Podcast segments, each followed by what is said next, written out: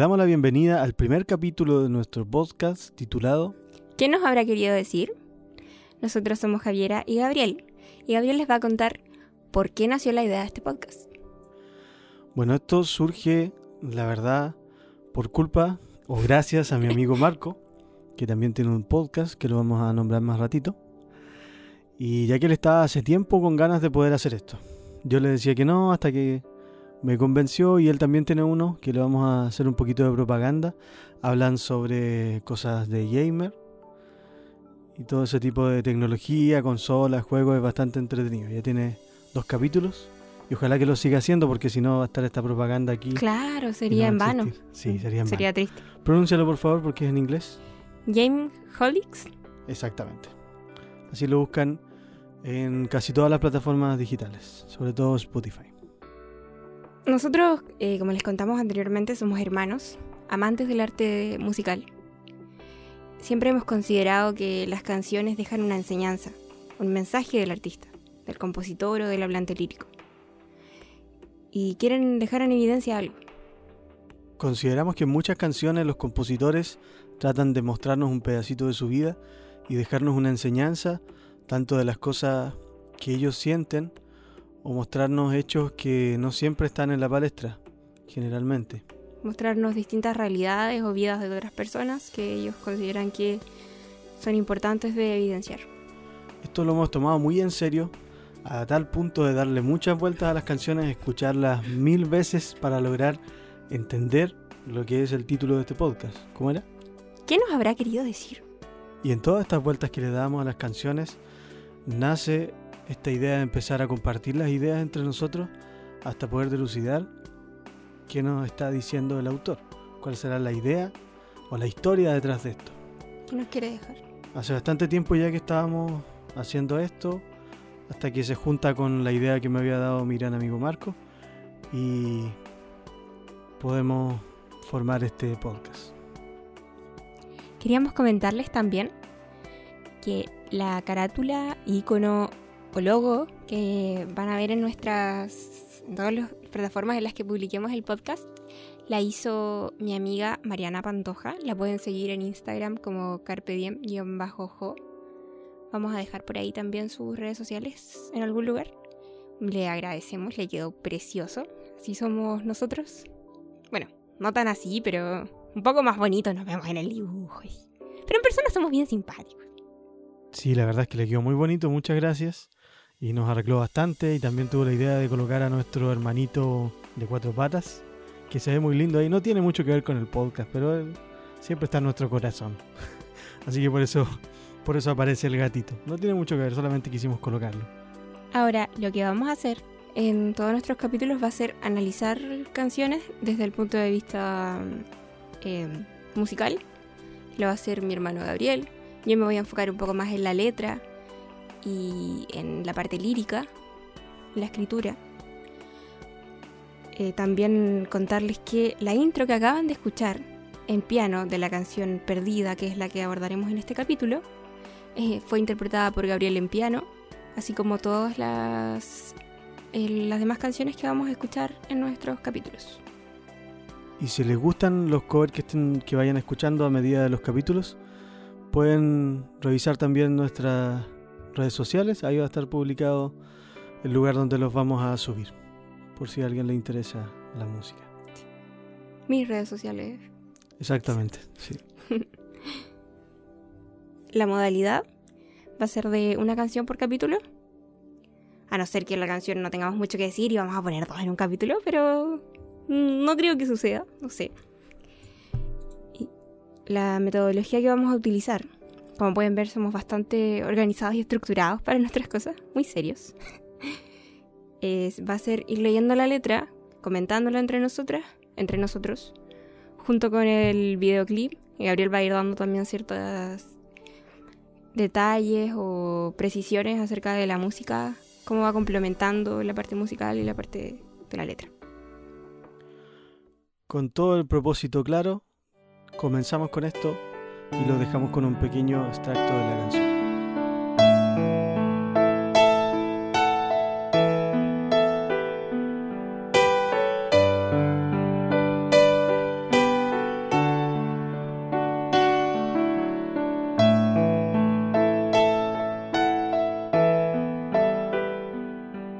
El extracto de, que acabamos de escuchar es de la canción Perdida del año 2006 de una banda llamada La Oreja de Van Gogh, de pop rock española, creada en 1996.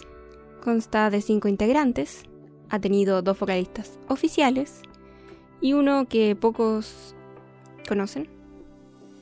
Que es, no sabemos si se pronuncia Xavi o Xavi. Yo creo que es Xavi.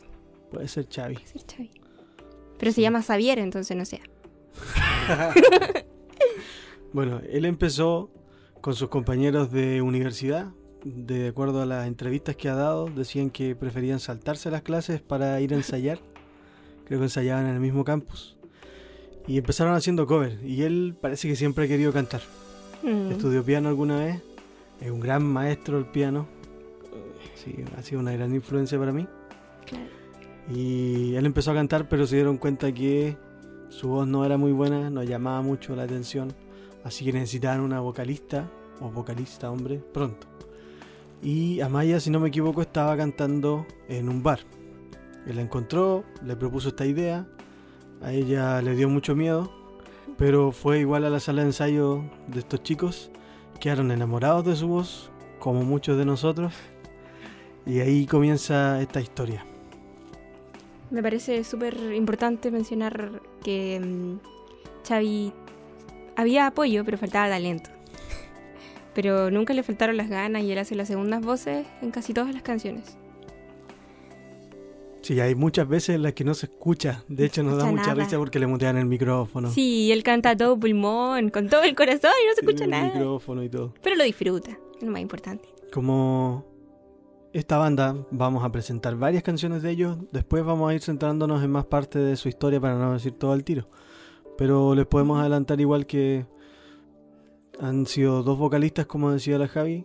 Hubo una ruptura por ahí. Hay todo un chisme de por qué pasó. Igual a lo mejor vamos a hablar algo de eso. Pero después el siguiente trabajo de ellos con la nueva vocalista le empezamos a perder la pista. Porque ya perdieron un poco la esencia de estas mezclas de sintetizadores tan hermoso con el pop rock. Perdieron un poco esa esencia. Hasta la canción Jueves llegamos y después ya no. ¿no? no. Pero siempre hemos estado bastante cercanos a esta banda, escuchándola mucho. Y tuvo harto que ver porque cuando comencé a tocar guitarra, yo quería tocar canciones de Queen y Led Zeppelin. Pero como comprenderán los que saben tocar, era imposible. Era una pésima idea. Era una pésima Tenías idea. como ocho años más encima. No sé si tampoco. ¿Séptimo? No. No, no estaba en 14. séptimo, estabas como en quinto. Ah, no, no, pero en séptimo Diez. fue cuando estuve Ah, ya, en el taller de guitarra. 12, 13 años. Y el profesor me aterrizó y me dijo que empezara con cosas más fáciles. Me enseñó algo de, de Juanes, de Maná, y ahí salió la oreja. Y mis papás me compraron un cancionero de la oreja que vendían antes en los kioscos. No sé, a lo mejor todavía los venden. No sé, yo no, no creo que alguien los compre. ¿eh? Sería una pérdida Claro, papel está los todo en la cuerda y está todas sí, partes. no, es innecesario. Pero ese cancionero está todavía. Está hojas Muy amarillas. viejo, sí, muy utilizado. De ahí comienza este fanatismo por la oreja y la Jaira chiquitita, así que toda su vida he escuchado este grupo. No sé si quieres agregar algo de eso. Mm, ha sido más que nada por inercia, por obligación. Pero no, es una obligación, es voluntario también. Eh, me gusta. Eh, siempre fue parte de mi vida, al igual que varios otros grupos de los que también vamos a analizar canciones en próximos capítulos. Y para mí es parte de la idiosincrasia de nuestra familia y de nuestra casa. Entonces entramos de lleno a la canción, la canción perdida. Es un tema bastante sutil en su mensaje, tiene varias lecturas posibles. Comenzamos entonces a ver el video nosotros y les vamos a ir comentando a ustedes ¿De qué acuerdo? aparece. A lo que vamos viendo. De acuerdo a lo que vamos viendo, vamos a ir leyendo la letra igual. Javi, por favor, comenta cómo comienza este video. Lo primero que vemos es a Maya Montero, la vocalista del grupo de La Voz Mágica. Eh, pero primero, un primerísimo primer plano, creo que así se llama, no sé. no sé. Un plano Claro. detalle de su ojo. Ya, puede ser. Eh, un ojo y después comenzamos a ver los dos y ya su cara y se va alejando la cámara. Y su maquillaje, algo importante para mí, es un Smoke Eyes mm, que no tiene mucho estilo en el 2006. Se ve como del 2003, de hecho. No, no, bastante mal hecho, deja bastante que desear. Su ceja... mm, Oh, pero es, es triste, es triste como... pero el pómulo le quedó bien hecho el rubor, eso me gusta. Y el cintillo, miren, podemos notar que parece una araña, como que la estuviera consumiendo negro. Siempre pensé que era una araña de juguete, de hecho. Sí, pero no, no, intenta hacer un cintillo, pero igual está feísimo. Eso, después se va alejando el video de a poco y vemos que en realidad ella está en un lugar que parece ser una disco. Bien espaciosa, como vos acá en Valdivia, porque como no va tanta gente hay, hay harto espacio. Em, y las demás eh, personas, todos bailan súper bacán y wow. La gente está bastante alejada de ella. Ella está totalmente perdida, como dice. Está perdida. Está en otro mundo. No está cantando, de hecho, en esa parte el, el personaje, por así decirlo, de ella. Porque la voz sí se escucha. Sí, está su alrededor como en otra galaxia diciendo, what, ¿qué hago aquí? ¿Cómo llegué? Pero todos la están pasando a la raja lado. La primera parte de la estrofa dice: Yo crucé la línea blanca un día. Fue una noche con su amanecer. Puse un par de rombos en mi vida. Hice un viaje a un mundo que no ves. Eso una línea blanca. Eso me llama bastante la atención. Fue una, una frase que es bastante extraña. Porque ¿cuál era la necesidad de decir que la línea era blanca? O sea, podría ser de cualquier color. Pero ¿qué nos indica una línea, Gabriel? Podría ser una meta. Sí, podría ser un punto de partida, un punto de llegada. Claro, un límite también. Un límite en el suelo. También. Para Sí. que respeten la distancia social. Claro, en 2006 no creo, ¿ah? No, no creo. pero ahora podríamos, claro, decir que es eso. Ahora podría. Sí, Sí, pero continúa, por favor. ya. Eh, la línea blanca. La noche con su amanecer. Eso podemos entender que es un día en el que ella no durmió, pasó de largo. Por lo tanto, estuvo carreteando toda la noche. Una fiesta de toque a toque. Claro. y a un viaje a un mundo que no ves. Ah, eso está loco. ah, Yo no sé qué estaría viendo ella. Porque estaría viendo cosas. Mm, Sí, no, como que estuviera en otra galaxia en la que espero que también tengamos el mejor sistema de salud del mundo. ¿Y qué piensas de eso, Gabriel? ¿Algo que quieras mencionar? No, aquí todavía no se entiende mucho de qué se trata la canción. Pareciera que alguien está carreteando nomás, pero no se sabe bien qué pasa. Así que sigamos con la letra. ¿Qué dice? ¿Cuántos gramos pesa mi alegría? ¿Cuánto pesa el miedo a ser feliz? Nunca me he sentido tan perdida y a ti tan lejos de mí. Mm. Pesando su alegría. Eso igual está loco. Sí, está Sí. extraño. Está bastante extraño. Yo no sé. si- No, no. No tiene sentido para mí, a menos que esté haciendo una dieta estricta con gramos incluidos.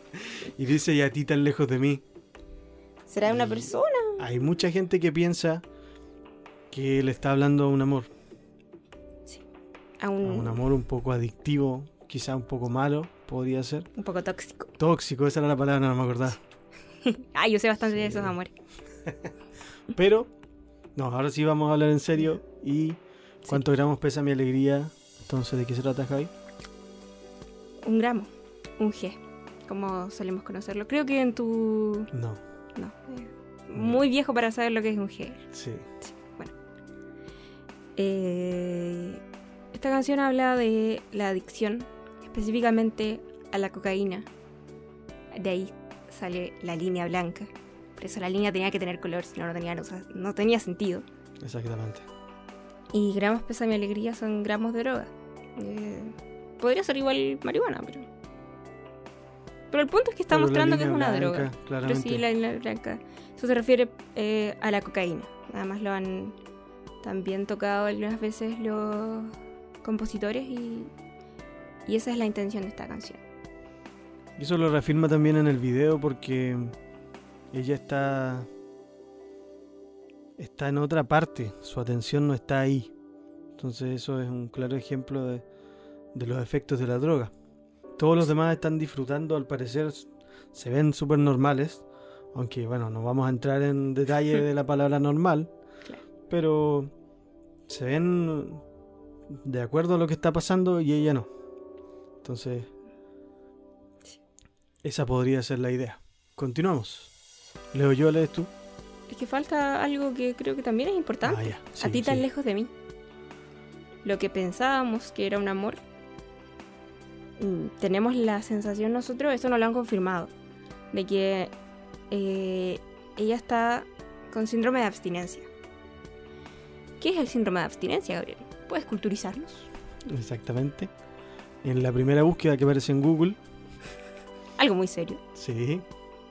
Conjunto de alteraciones físicas y psíquicas que aparecen en una persona cuando deja bruscamente de tomar sustancias a la cual está habituada o es adicta, especialmente una droga. Es decir, que probablemente ella estaba intentando rehabilitarse, pero mm, parece que no le está funcionando. Claro, y este amor eh, tóxico, dijiste tú, se me había olvidado. Efectivamente es la droga, es la cocaína. Después vamos a ver más frases y versos en las que lo deja claro. Siguiendo con la canción. Yo quiero, yo quiero. Ya, Levanté la tapa de mí misma. Encontré una niña en un jardín. Flores de papel y una muñeca. Nadie con un cuento para mí. entonces, ¿qué significa esto? Levanté la tapa, podría ser que está sacando como algo en su interior, pero después cuando dice encontré a una niña en un jardín, está viendo de niñita, antes de que empezara a consumir. Flores de papel y una muñeca, nadie con un cuento para mí. Pero lo que probablemente ella quiere decir es que cuando era niña empezó a consumir. Desde ahí entró a este mundo. Esa, esa impresión da y después lo reafirma en la siguiente en los Sí. siguientes versos. ¿Leo? Nadie ¿Quieres con un cuento para más? mí es importante también, a mi parecer. Eh, que en el fondo nadie da un peso por ella, nadie imagina que ella va a ser alguien en la vida, como se suele decir. Aunque en realidad somos alguien desde que nacemos. Y también se puede eh, ver por el lado de que nadie da un cuento, o sea, que nadie le cuenta, nadie la trata como una niña, nadie la protege y la quiere como una niña. Le lee cuentos, le canta una canción. Sí. Seguimos. Y sigue reafirmando la idea que tenemos. Pude ver los restos de una fiesta, restos de mi vida junto a ti. Pude ver la soledad tan cerca y a ti tan lejos de mí. Restos de una fiesta está entre un poquito literal y un poquito que no. Porque igual puede hablar un poco de después, pues, de la resaca, de la Mm, caña quizá. Claro, sí. restos de mi vida junto a ti. Eso hace parecer que lamentablemente, como decías tú, desde niña ha estado en eso. Pude ver la soledad tan cerca y a ti tan lejos de mí.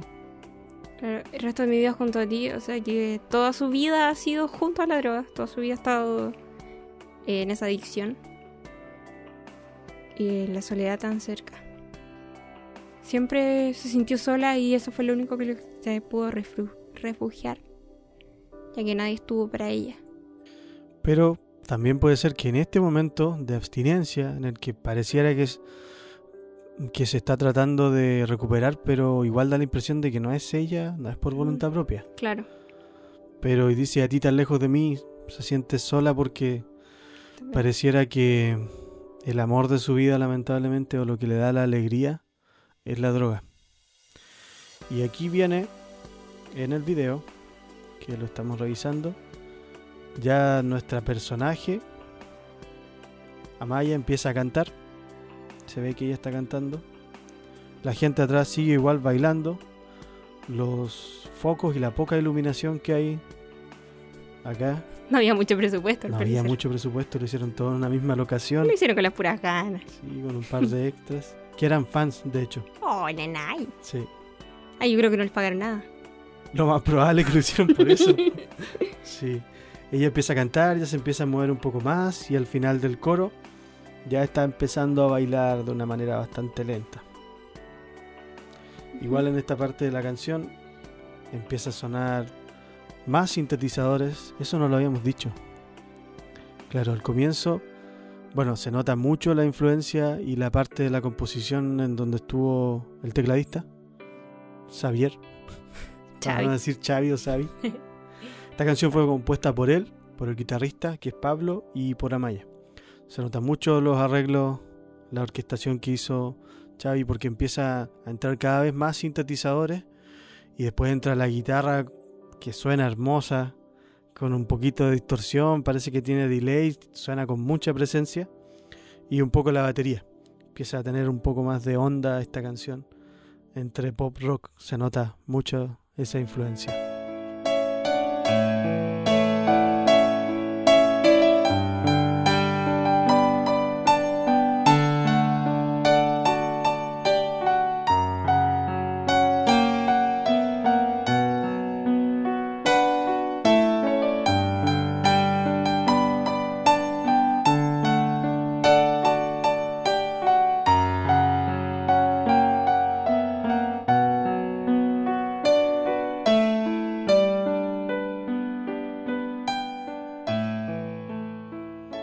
Seguimos. El coro nos falta leer. Estamos hablando de eso, pero tenemos que leerlo. ¿Me dejé llevar? ¿Sí? Me dejé llevar por una tontería. Pensé que te quería un poco más que a mí. Si pudiera dar la vida, la daría. La daría. Volver a ser tu niña me haría tan feliz. ver la cara de tristeza. No pueden ver, de hecho, la cara de tristeza que hizo la Jai. oh, caray, pe. Sí, esto es muy triste porque aquí le está declarando su amor y hace entender que está en contra de su voluntad. Está, parecía claro, dice, me dejé llevar por una tontería. Que no, no pensó bien cuando, si es que ella lo quiso hacer, esto de entrar en, rehabilitación. Y claro, si pudiera la vida la daría volver a ser tu niña. Eso lo hemos conversado la otra vez. ¿Cómo era? Explícalo tú mejor. Eh, porque un niño se quiere sentir protegido por alguien. Se siente, no es que sea débil, pero sí desamparado quizá. Y ser tu niña significa ser eh, a quien tú estás protegiendo, ¿cachai? ¿Cachai? Entonces sería como eh, que, que, de nuevo la droga sea su refugio. Volver a eso. Siente que lo necesita. Se siente protegida por la droga. Eh, y bien me haría tan feliz. Es la única felicidad que conoce. Y esto es lo que igual a otras personas les hace pensar que es una relación tóxica. Porque dice cosas como sin ti no sé vivir, volver a ser tu niña, que igual puede ser de una relación que está buscando como un padre en su pareja. Pero bueno. está raro, pero podría ser. Sí, igual él pensé que te quería un, un poco más que a mí, eh, hay ciertas personas que suelen darle todo su bienestar a otro. Claro, querer mucho más a otro que a uno mismo. Ese es un gran problema de la adolescencia. No sé si de la adolescencia, de la adolescencia tardía igual, sí, un poco de todo. Pero claro, que al final, eh, por darlo todo, se quedan sin nada. Sí, eso consideramos que es lo importante de darle muchas vueltas a las canciones, porque son una lección de vida, muchas de ellas. Esa es la, importancia que le damos. Seguimos viendo el video. Ya están sonando todos los instrumentos. La guitarra sigue ahí poderosa pero de a poquitito. También están sonando en casi todo momento los coros hechos por Amaya y creo que en algún momento se logra escuchar un poquito la voz de Xavier. Pero él en vivo grita todo pulmón y la mutea en el micrófono. Oh, boy. Pero mm, creo que nos faltó una, una parte bien importante. ¿Cuál parte? Desde Sin ti no sé vivir hasta Dicta tu perdón. Eso no lo dijimos. Es que todavía no lo decimos. Ah, todavía no lo decimos. Lo ¿Lo digo ahora? ¿Ya? De que ya hice el spoiler. Ok. ah, volver a ser tu niña me haría tan feliz. Sin ti no sé vivir. Eso no lo había dicho. Y después viene eh, el siguiente. Todos los errores van a un puerto donde espera un barco de vapor, pero el mío aún lo llevo dentro, porque soy adicta a tu perdón. Y ahí deja bien claro que es adicta. Todos los errores van a un puerto. Todas las cosas tienen un fin y tienen una consecuencia. Todo lo que hacemos eh, en todo lo que comienza termina y hay que tener cuidado. De, de hecho, volvemos a lo de la adolescencia. Se piensa que es inmortal y que, que quedan muchos años por delante, pero llegas a cierta etapa de la vida, a la colina de la vida. No sé si alguien conoce esa canción. ¿Alguien ¿Te entendió la referencia? Claro. Cuenta que las cosas no son pasajeras, que se van cargando en la mochila y con eso vas llegando. eh, esa mochila se va cargando y la vas a tener el resto de tu vida. Sí. Y te van a pesar mucho y vas a terminar explotando o cayendo con esa mochila y no te vas a volver a poder levantar. Y el don te espera un barco de papel. ¿Qué será, Javi? Es que no es un barco de papel, pues yo creo que es un barco de vapor. Ah, ¿verdad? Por eso yo dije, chuta, ¿qué me Con razón, volví a cambiar la letra de la canción. que se van después, pues todos los errores terminan en algún momento donde espera un medio de transporte y se los lleva. Pero el suyo aún lo lleva adentro. Todavía no puede dejar ese error, por así decirle, que es el consumo. Y todavía siente que la adicción, en el fondo yo creo que más que el consumo, la adicción todavía no la puede soltar. Todavía es parte de ella. De aquí en adelante se vuelve a repetir. El pude ver los restos de una fiesta. Me dejé llevar por una tontería. Se vuelve a repetir. ¿Sí, Javi? Y faltó algo muy importante también, porque soy adicta a tu perdón. Ah, ya, Bueno. perdón. Ahí deja claro que es adicta. Y, y a tu perdón quiere decir que siempre vuelve. Aquí igual suelen pensar que es a una persona, a un amor, pero claramente está diciendo que es adicta. O sea, what? Ya, pero igual queremos dejar en claro Sí. que no creemos ser dueños de la verdad. No, sí, es cierto. Sí, Es- pero es como lo más lógico. Sí, sí. Dos dedos de frente. Igual lo bonito que tiene la música en ese sentido es que si bien hay un compositor o un grupo de compositores, pero después pierden ese poder sobre lo que significa la canción cuando la publican, cuando alguien más la escucha, porque llega a sus fans, por así decirlo, cualquier persona que la haya escuchado en su momento, sonó mucho en la radio, en todas partes, estuvieron en el Festival de Viña, y cada uno le da nuevo significado, de acuerdo a lo que haya vivido antes, a lo que les recuerde la letra, lo que les recuerda la melodía. Cada uno lo hace parte de su vida, entonces la, la música es algo muy subjetivo y totalmente infinito, por así decirlo, que es lo, lo hermoso de esto. Coincido totalmente contigo. Lo dejamos con otro extracto de la canción. Llegamos a la conclusión de nuestro podcast. Como pueden notar y les dijimos, esto está muy estructurado y la bibliografía va a estar al final adjunta. No, mentira. Es normal. Es norma. Ya. ¿Para qué habrán hecho esta canción, Javi? Probablemente querían dejar un mensaje en contra del- de las drogas como necesidad. Porque una cosa es droga por, drogarse por recreación una vez de vez en cuando y la otra es eh, como tu alimento, tu agua, tu necesidad.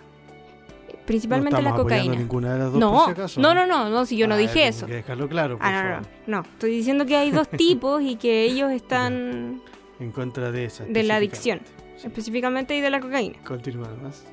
Pero que ninguna de las dos son buenas. Claro. Que quede claro. Ok. Nos están dando igual ay, para que aprendamos con el mal ejemplo. Claro. Porque es una declaración de amor que está haciendo el hablante lírico, ¿era? Sí. Sí. A la cocaína durante toda la canción. Como una oda a la cocaína. Es una oda a la cocaína. Sí. Pero nos explican de la manera en que no tenemos que hacer las cosas. Que- a la que no queremos llegar. Sí. Porque si la vemos, pucha, que sería una lata estar como ella, así toda perdida. Sí. En un lugar en la que todos la están pasando súper bien y ella. No, para nada. Y pensamos que esa, esa era la intención que tenían ellos eh, de mostrarnos, pero no lo hicieron de una forma tan. Es que esas canciones, por ejemplo, las que hace el gobierno de no consumas, no fumes, son tan estúpidas. A nadie le gusta eso. Nadie le va a poner atención. Claro, como las canciones infantiles que tienen que ser muy directas. Claro, muy concreta porque. sí, porque están en esa etapa. Sí, claro. Pero esta no, po. esta la idea era que fuera una poesía real. ¿Qué más quieres agregar, Gabriel, acerca de...? La parte musical. Bueno, este grupo se caracteriza por sus temas muy pegajosos, una cadencia popular, la típica, que pasa por la dominante, y en este caso está en una tonalidad mayor. Después del primer coro, si no me equivoco, sube un tono completo, se suele hacer igual el típica canción de festival, al final sube un tono para que todos terminen, ¡oh, qué bacán! ¡Euforia! Claro, para dar esa sensación. Pero acá nos están realzando esta sensación de oda a la cocaína. Sí. Y ella está como... Sí, igual puede ser que esté generando ella euforia, po, porque está Sí. como... ¡Wow! Sí. Igual los instrumentos que utilizan, ellos mezclan mucho, son bastante estudiosos con el metrónomo, porque en vivo ocupan pistas, ya que los sintetizadores son muchos que agregan. Entonces hay unas pistas detrás, por ejemplo, 20 de enero, cuando lo tocaban en vivo, la versión original, eh, se notaba ahí el metrónomo, tenían que haberlo tenido muy fuerte todos. El termómetro. todo el, el termómetro, sobre todo el batero. Y la batería también está mezclada generalmente con sonidos MIDI. En este caso podemos notar unas palmas MIDI. Esa es la influencia de este gran maestro que es Xavi. ¿Qué más? La parte sociológica, por favor. Ah, la parte comentario. sociológica. Es un detalle más que nada sociológico que podríamos agregar, que sería que se puede evidenciar en todo el video un fenómeno llamado desintegración social, que ocurre cuando en un grupo de personas, una sociedad, todas tienen el mismo fin, la misma función, eh, la misma intención. En este caso, bueno, la función de todos es bailar, el fin es pasarlo bien, reírse, eh, y pasarlo bien como uno va a un carrete. Eh, todos están en la misma sintonía además, porque se supone que los demás no necesitan drogarse para estar bien, por lo tanto no están drogados. Sin embargo, Amaya tampoco está drogada, pero no tiene, no es que no tenga la intención de pasarlo bien, sino que no puede, porque no conoce Mm. eh, su vida sin, sin la cocaína. Sí, Entonces, confirmo. Claro, entonces es la única del lugar que está desintegrada y por eso está como al medio, pero todos los demás, wow, bacán, todos conversan entre ellos y ella en otra. No puedo de- decir mucho más porque mm, he olvidado bastante de lo que aprendí, la verdad. es vergonzoso. Está bien, está bien. Mm. Como si me preguntaras de matemática, no me acuerdo de las derivadas. no me acuerdo de- Absolutamente nada, yo creo. sí. Oh, cuando estabas ahí tampoco, tampoco recordabas mucho. Tampoco recordaba mucho. También queremos agregar, quería agregar sobre las versiones que han hecho ellos. Esto tiene un poco que ver con que no sé en el caso de ellos si habrán hecho primero la letra o la música, pero las dos cosas son un complemento. La letra nos está contando una historia y la música nos ayuda a sentir esa emoción. Al igual que en otras expresiones artísticas, como los videojuegos, también la música es muy importante. Si no encaja mucho, a no ser que sea muy mala, que la hace buena, Mm. es un desastre. En las películas, sobre todo, se utiliza mucho eso. Hay ciertas cadencias. Si es que hay algún músico escuchándome, espero que mis amigos estén escuchando. Saben que hay ciertas maneras de provocar sensaciones. Y aquí lo que tratan de contarnos una historia media triste, pero pero en una cadencia mayor. Y cuando la reversionaron, porque ellos eh, hubo un quiebre en la banda cuando se fue a Maya y entró Leire, reversionaron las canciones. Hicieron hartas versiones acústicas en diferentes partes y siento que se perdió un poco la esencia porque estaban contando algo al comienzo sombrío, después con más onda, por así decirlo. Pero ya la versión acústica, no. Y después hacen otra canción que se supone que es la continuación de esta. Sí, con ella misma graban otra otra canción, que no tengo el nombre acá. No. Pero, Pero- El, el video parece que fuera un video de Nightwish. Si alguien Sí. conoce Nightwish, es una cuestión nada que ver. What? Si uno no sabe qué está viendo. Sí, le metieron igual algo, es una, claro, el video es como ver a Nightwish en Baby Beautiful. No sé qué es Baby. Hay una canción con Annette. Ah, no, no. Solo... Sí, es, es lo mismo de hecho. Pero era una parodia. ritmo Es como, sí, una parodia. es como estar escuchando a Ramstein un poco. Sí, sí, pero sin el claro. Por eso sentimos que perdieron la esencia después. Sí, no, Sí. intentaron agarrarse de todas partes porque yo siento que. ¿La Ire se llama la cantante o el apellido? Leire, Leire. Ah, Leire. Martínez. Leire, ¿Sí? curioso. Yo conozco a la Ire, pero no creo que sea el mismo. Es un sociólogo. Leire, ok. Por eso me confundo. Entonces, ya, Leire, eh, como yo siento que no tiene la voz tan dulce y cautivadora de Amaya, intentaron agarrarse de mil partes y al final no, él quedó nada bien, ¿no? Claro. Pero hasta el día de hoy se supone que siguen activos. Ya están viejitos, Sí. están más maduros y su música no ha madurado mucho. No, no, no, no, no llegó muy lejos. Ya tuvieron su momento de gloria. Sí, Fue tiempos en que fueron hermosos. No creo Nos que vamos a los anexos. Ah, sí, sí. Sí. Queremos agradecer a los que hayan llegado hasta esta parte. Ojalá alguien nos esté escuchando Ojalá sí. en esta parte. ¿Qué más? Vamos a contarles de qué otras canciones Ajá, sí, un spoiler. vamos. Sí, vamos a hacer un spoiler de los próximos capítulos. En los próximos capítulos probablemente va a estar eh, bueno, otras canciones de la oreja, como son Deseos de Cosas Imposibles, Pop, eh, Soledad, puede que sí, puede que no, todavía no lo tenemos muy claro al parecer. Porque según yo no hay mucho que analizar ahí, es bastante claro el mensaje. Pero hay otros que no lo Es entienden. bastante obvio, me decía la Javi, pero Sí. yo no, no. Es lógico, solo piensen en el título, ¿a qué creen que le va a hablar? Me costó entender que no era una canción de amor. Pero Oh, suele pasar. señor. Por eso igual sale la necesidad de hacer esto. Claro. Para compartir esto. Compartir lo que estamos sintiendo y pensando de la canción. De hecho, nos gustaría que nos pudieran dejar en las redes sociales y donde esté publicado esto, que lo más probable es que esté en YouTube, en un canal, y en Spotify. Que nos dejen en YouTube o en Instagram de la Javi. ¿Qué pensaron ustedes de esta canción? Para que podamos leer los comentarios y si nos faltó decir algo, si estamos totalmente equivocados según Ujú. usted, Mm. por favor dígalo igual. Y lo mencionamos en el comienzo del próximo capítulo. Aprovechamos para contarles un secreto, que es que en la primera estrofa hay un verso que dice, puse un par de rombos en mi vida. Y nosotros no sabemos lo que significa, no se nos ocurre bien. Quizás es algo, alguna jerga desconocida o no sabemos. Así que si alguno de ustedes sabe o tiene la idea de lo que puede significar, nos lo dice también. Nos comenta eso. Si insisten en que esta canción habla de un amor, no lo vamos a mencionar. Ya. Ah. no, igual coméntenos, porfa. Quizá estamos equivocados. No lo creo, ¿ah? Pero quizá. Pero es probable. Y también probable. si nos quieren decir alguna canción que Sí. tenga... ¿Qué les gustaría a ustedes? Sí. O si hay alguna que ustedes hayan analizado, podemos también traerlos de invitados. Sí, queremos tener invitados más adelante Mm. para analizar diferentes temas. La única canción que no puede ser es Desarma y Sangra de Charlie García porque todavía no la terminamos de entender. A no ser que ustedes la hayan entendido y nos la expliquen. claro, es muy hermosa esa canción, pero todavía no la terminamos de Sí, entender. no entendemos nada.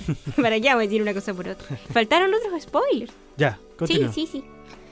Eh, el fin del mundo del gran maestro Nito Mestre, que no lo conocen mucho. Estuvo siempre a la sombra de Charlie, eh, Mm. cantante de Sui Generis, los dos. Pero tiene un tema lindo solo. Sí, uno solo. Sí. Nomás.